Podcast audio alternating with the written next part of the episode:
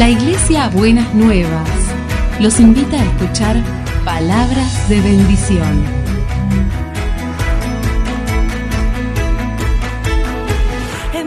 Si desean asistir a nuestras reuniones, los esperamos en Avenida de Lepiane 3925, esquina Subiría, Bajo Flores, Ciudad de Buenos Aires.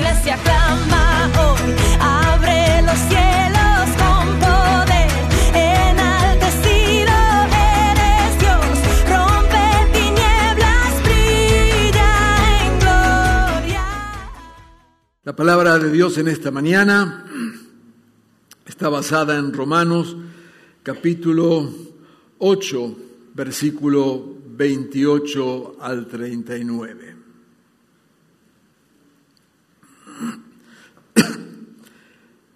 Y lo leo de la versión del lenguaje actual. Sabemos que Dios va preparando todo para el bien de los que lo aman. Es decir, de los que Él ha llamado de acuerdo con su plan. Solo nos queda decir que si Dios está de nuestra parte, nadie podrá estar en contra de nosotros. Dios no nos negó ni siquiera a su propio Hijo sino que lo entregó por nosotros, así que también nos dará junto con Él todas las cosas. ¿Quién puede acusar de algo malo a los que Dios ha elegido? Si Dios mismo los ha declarado inocentes, ¿puede alguien castigarlos? De ninguna manera, pues Jesucristo murió por ellos. Es más, Jesucristo resucitó y ahora está a la derecha de Dios rogando por nosotros. ¿Quién podrá separarnos del amor de Jesucristo? Nada ni nadie. Ni los problemas, ni los sufrimientos, ni las dificultades, tampoco podrán hacerlo el hambre, ni el frío, ni los peligros, ni la muerte. En medio de todos nuestros problemas, estamos seguros de que Jesucristo quien nos amó nos dará la victoria total. Otra versión dice, en todos somos más que vencedores. Yo estoy seguro de que nada podrá separarnos del amor de Dios, ni la vida, ni la muerte, ni los ángeles, ni los espíritus, ni lo presente, ni lo futuro ni los poderes del cielo, ni los del infierno, ni nada de lo creado por Dios. Nada, absolutamente nada, podrá separarnos del amor que Dios nos ha mostrado por medio de nuestro Señor Jesucristo. Amén. Leemos otro texto en Romanos 8, 22 al 23.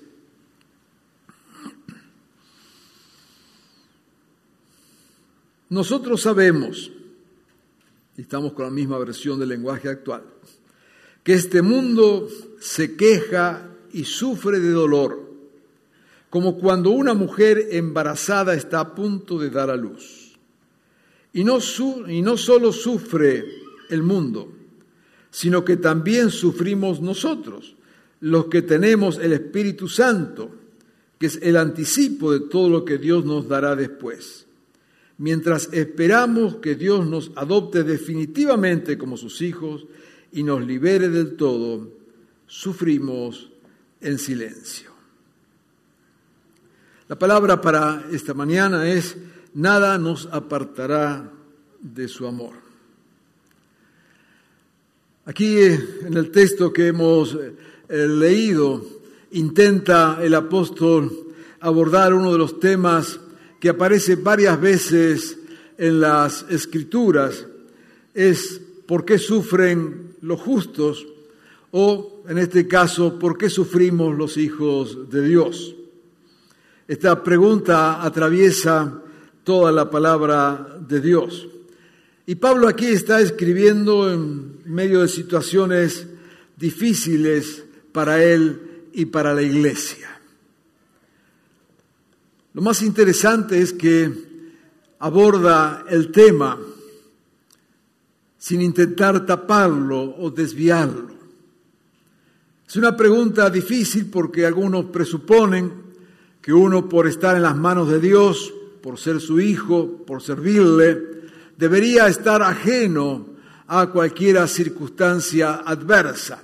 Muchos creen que seguir a Jesucristo significa que a partir de ese momento de cuando decidimos creer nos rodea una especie de fortaleza alrededor donde nada ni nadie puede tocarnos ni las cosas pueden afligirnos de ninguna manera, de alguna manera.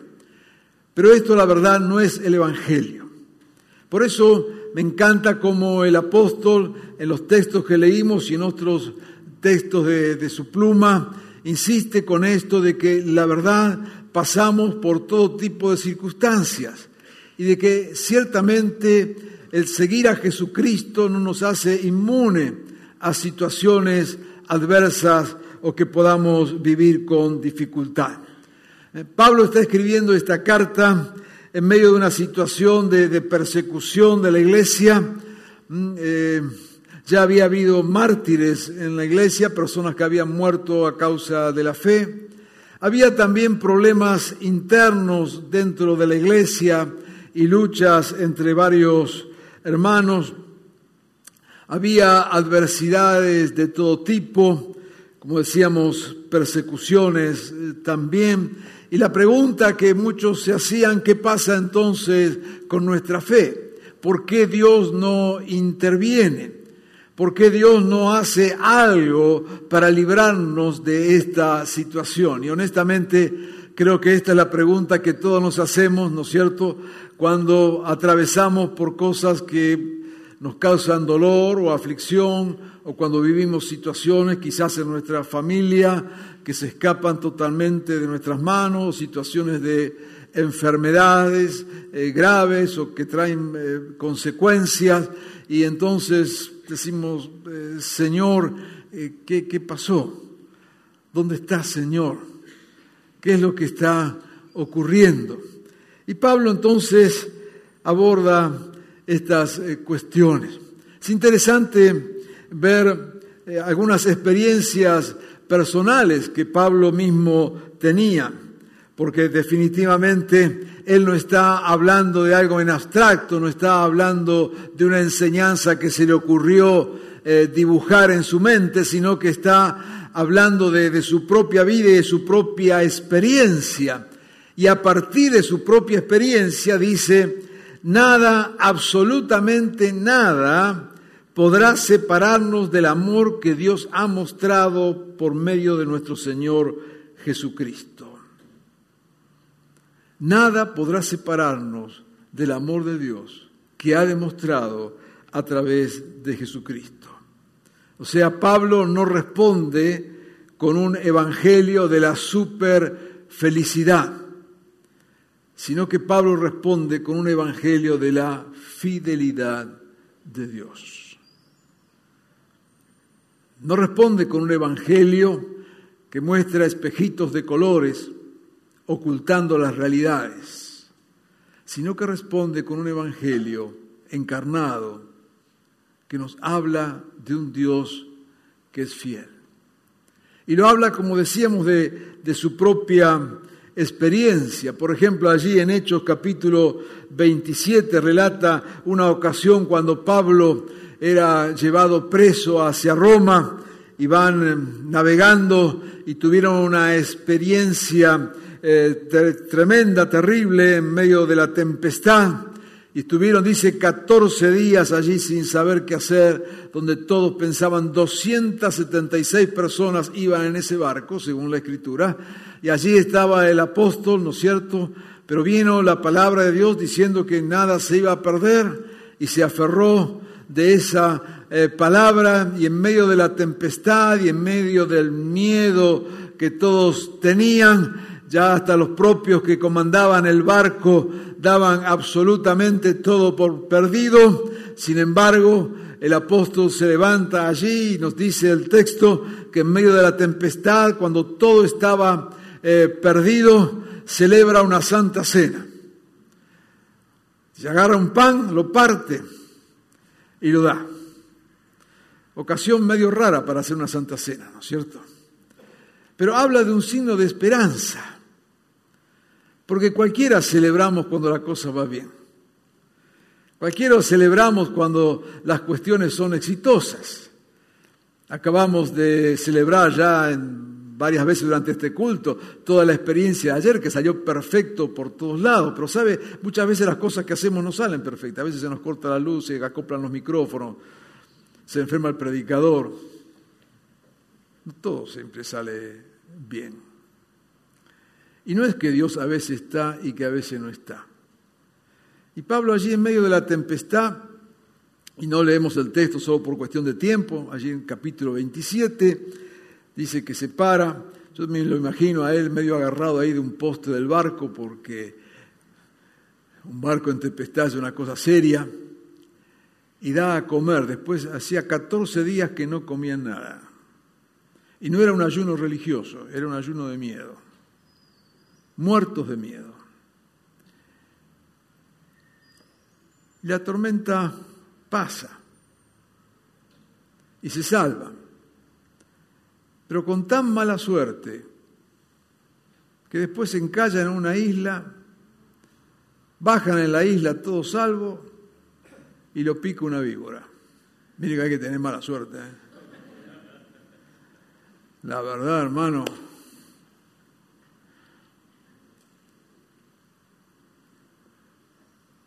Pablo dice, nada me apartará del amor de Jesucristo.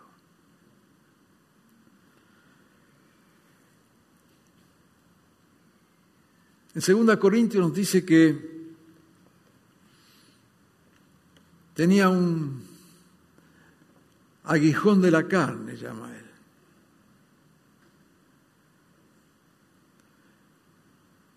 Los machistas dicen que era la suegra, pero no, no era la suegra.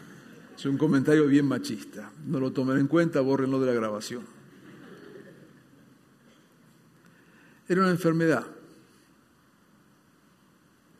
No sabemos exactamente qué es, algunos dicen posiblemente algo que tenga que ver con sus ojos. Pero sí nos dice el texto que intensamente buscó que Dios lo sanara. Y clamó a Dios de muchas maneras. Y estamos hablando de Pablo, el que predicaba el Evangelio por todos lados, el que necesitaría un cuerpo sano.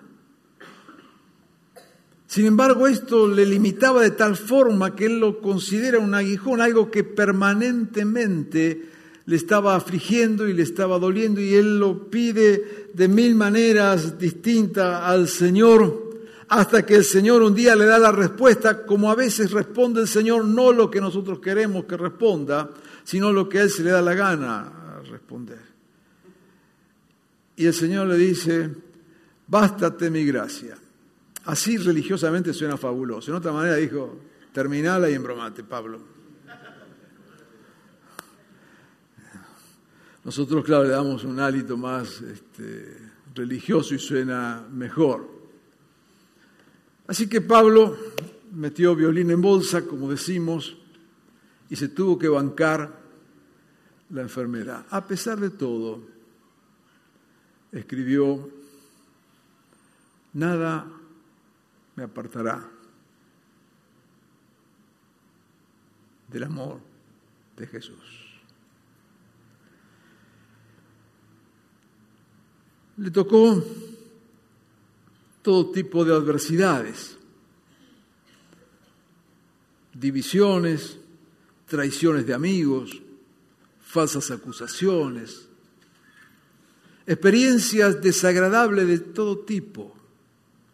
Inclusive, como alguna vez hemos comentado, la propia iglesia que él había fundado en Corintio lo criticaba, le decía que no era apóstol, le decían que predicaba mal, le decía que se hacía guapito cuando escribía, pero cuando estaba ahí presente cambiaba la cara.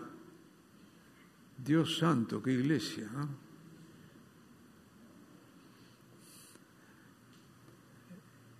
Y al final escribió,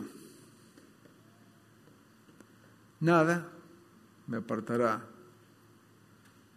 del amor de Cristo. Pero también Pablo tenía que luchar con su propia situación de debilidad. Dice en Romanos 7, 15, no entiendo lo que me pasa, pues no hago lo que quiero, sino lo que aborrezco. Yo sé que en mí, es decir, en mi naturaleza pecaminosa, nada bueno habita. Aunque deseo hacer lo bueno, no soy capaz de hacerlo.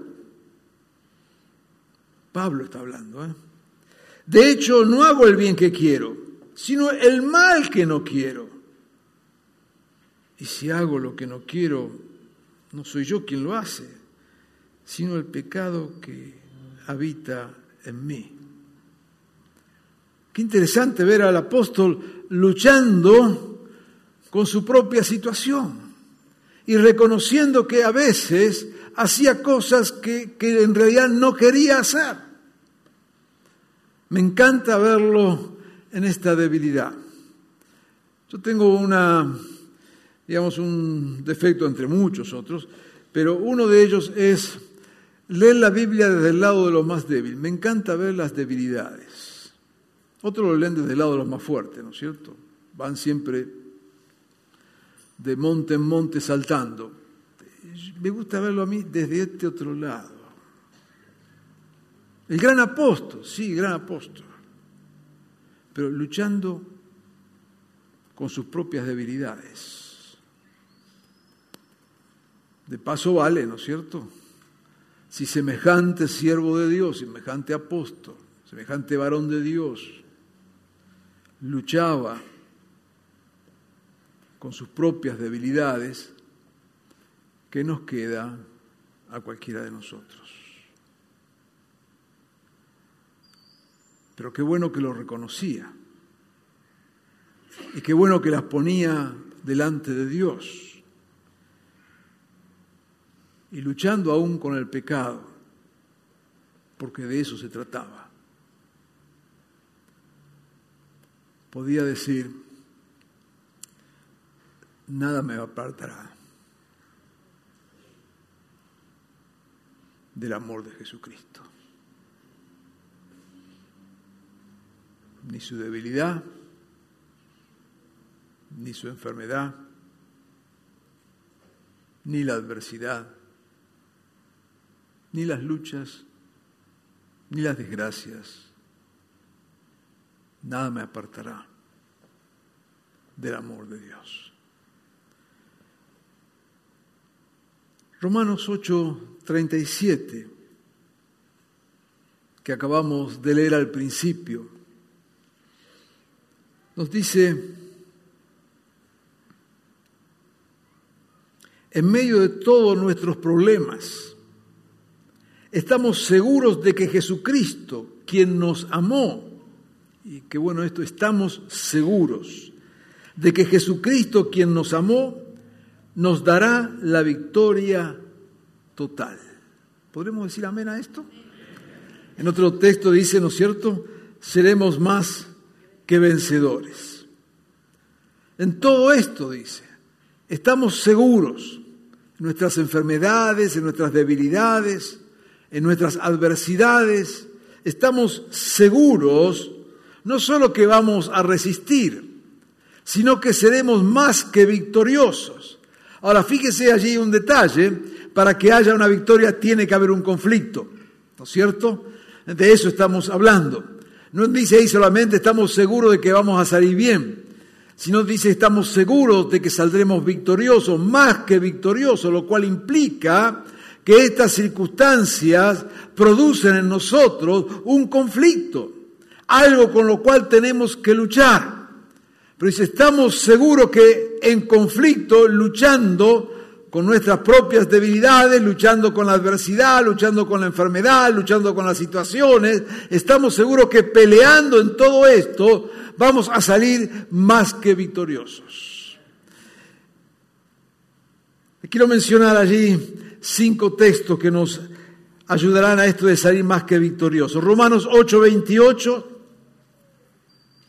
dice, Dios encamina todo para bien.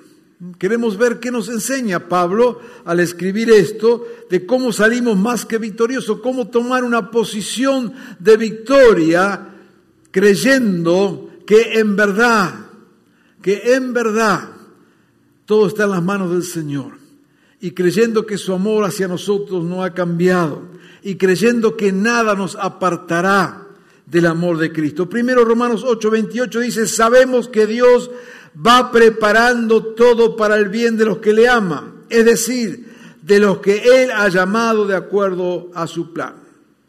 Famoso texto, ¿no es cierto? Cuando dice que Dios encamina todo para bien.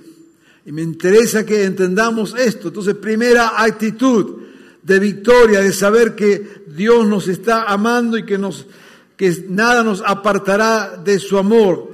Primero, aceptar que Dios, en control de todo, encaminará las cosas para bien.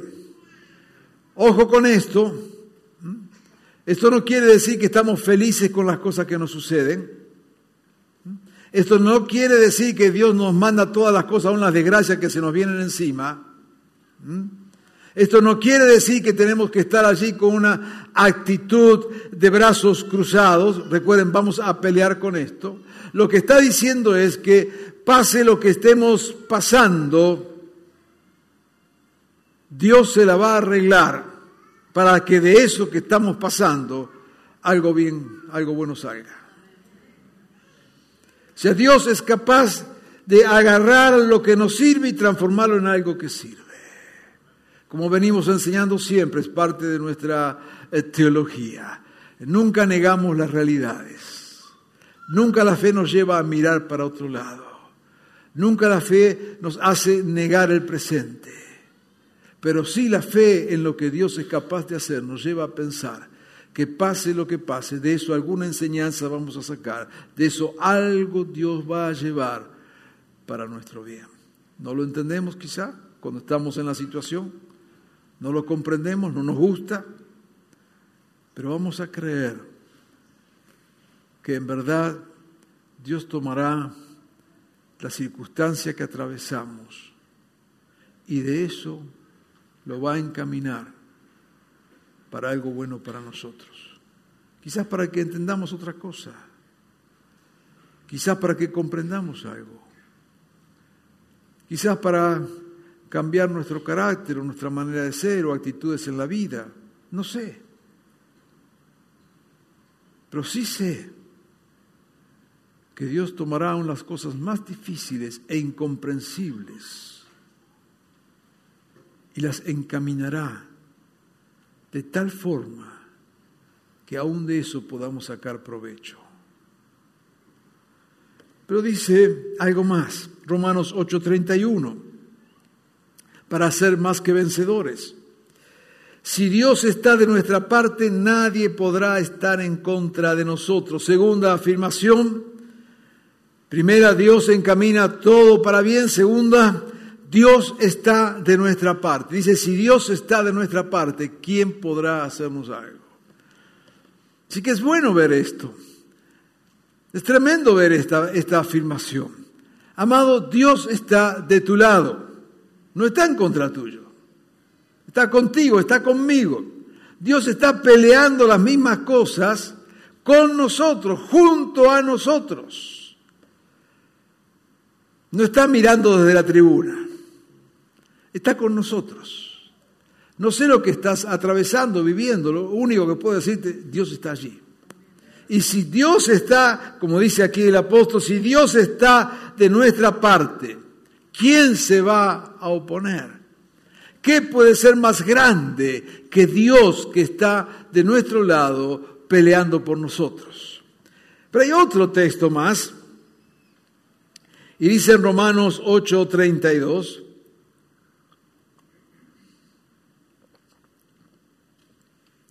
Así que también nos dará junto con Él todas las cosas. Dios encamina todo para bien, Dios está de nuestra parte y Dios nos dará todas las cosas. Eso es que Dios está con nosotros. Y lo está escribiendo Pablo, el que ya le contamos lo que vivió y lo que pasó y lo que experimentó. Por eso podía decir con total certeza, nada nos apartará del amor de Dios, porque Él se encargará de que todo resulte para bien, porque Él está de nuestra parte y porque Él nos va a dar todas las cosas. Qué bueno cuando alguien desde el sufrimiento, desde el dolor, desde la adversidad, puede afirmar esto. No lo está haciendo de la cúspide de la victoria, lo está haciendo desde el llano, con en medio de limitaciones, pero diciendo, Señor, yo sé que tú estás, que vas a sacar de esto algo bueno, que vos estás de mi lado, Señor, y que me vas a dar absolutamente todo lo que necesito, porque Dios es Dios grande y poderoso. Aleluya. Y hay otro texto, Romanos 8:37. Dios nos encamina, encamina todo para bien. Dios está de nuestra parte. Dios nos dará todas las cosas. Y dice en el 8:37, estamos seguros de que Jesucristo, quien nos amó, nos dará la victoria total lo que en otra versión dice, en todo seremos más que vencedores.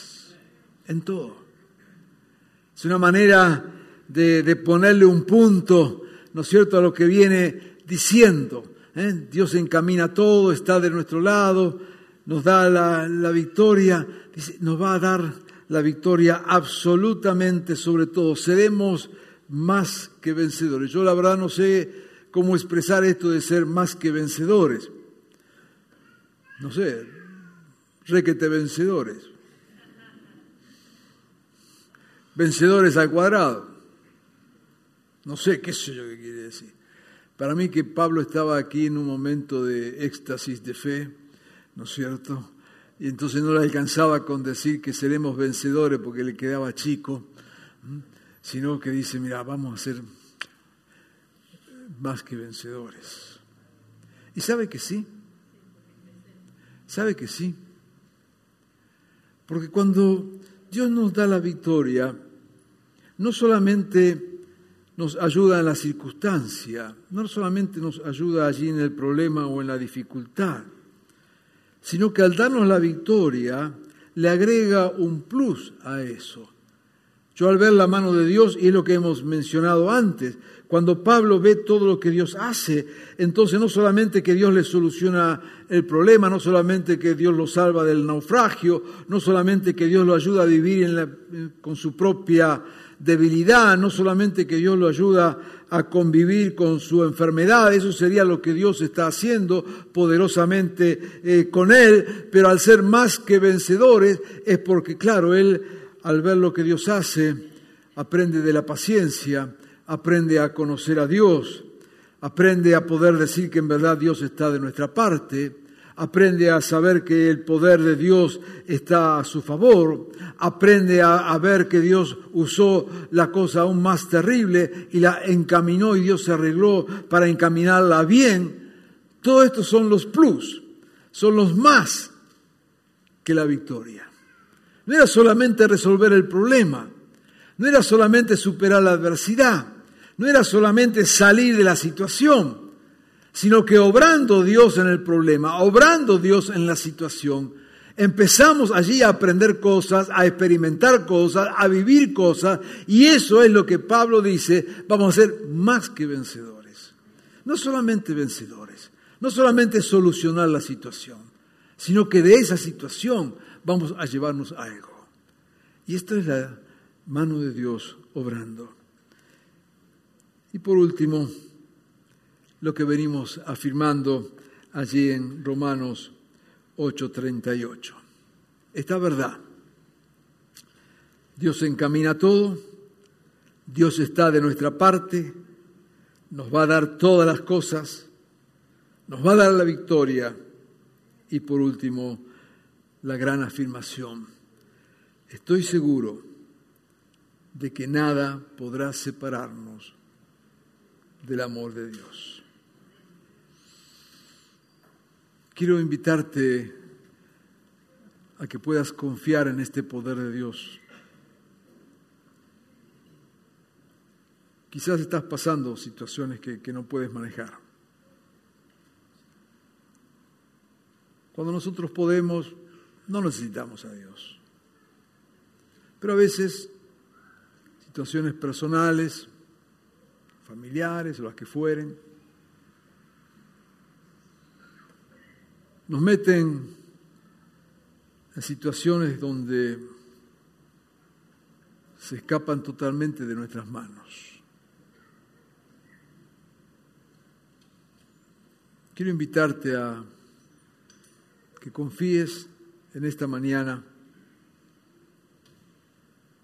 que el poder de Dios está a tu favor. Nada nos apartará de su amor.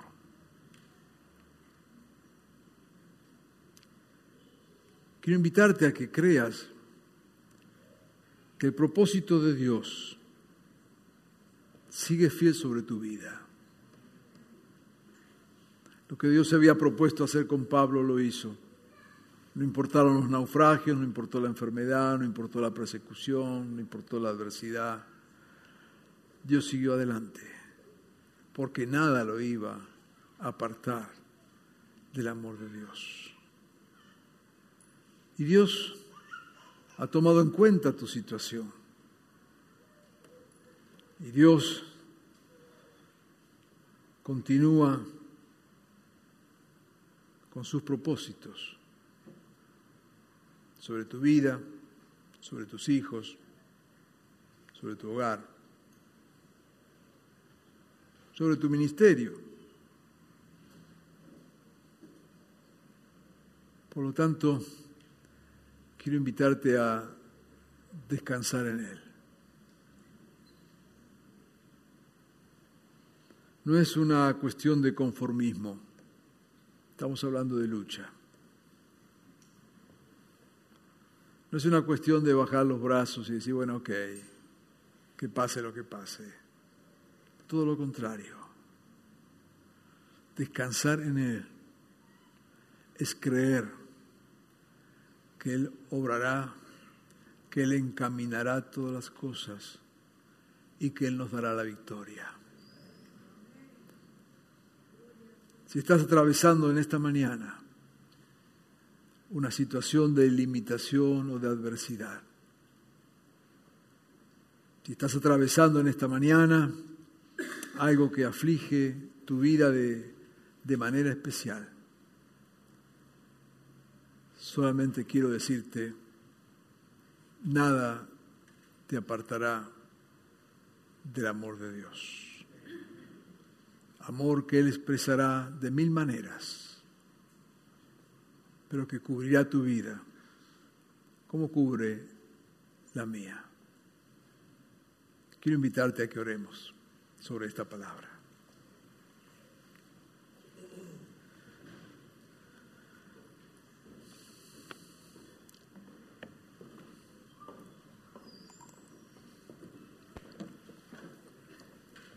Quizás Dios te trajo esta mañana aquí para recibir esta palabra de fe. Dios no te ha abandonado, Dios no te ha dejado, Dios no se ha olvidado de ti.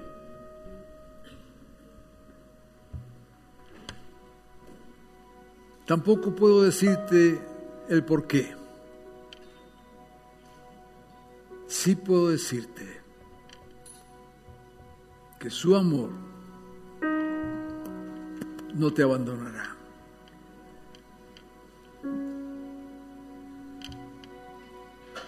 Pon las manos del Señor con fe en esta mañana tu situación. Y afirma con toda certeza sobre tu vida nada me apartará del amor de Dios. No uses ninguna excusa para alejarte de Dios.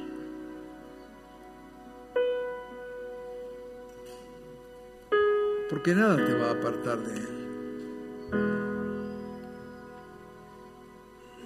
Su amor sigue firme, su poder no ha cambiado, su gracia se mantiene inalterable,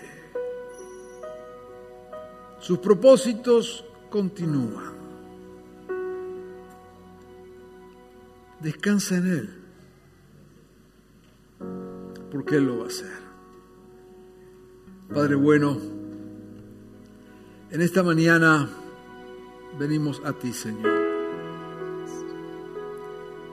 Y te ruego, Señor, muy en especial manera, por aquellos que en este día y escuchando esta palabra, Señor, están atravesando situaciones de prueba, de dificultad, de adversidad, de dolor, de incomprensión.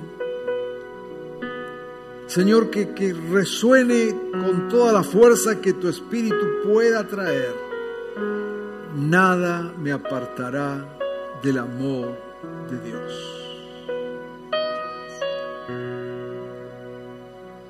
Señor, y si nos hemos alejado, si nosotros mismos nos hemos apartado, quizás cansados, luchando, desilusionados o enfriados lo que sea, que hoy Señor volvamos a ti, porque tú nunca te apartaste, nunca Señor, nunca nos dejaste. Señor, no te apartaste en los momentos de luchas, no te apartaste en los momentos de nuestras debilidades y de nuestras caídas, porque nada nos va a separar de tu amor. Señor, nada que nos suceda podrá separarnos de tu amor.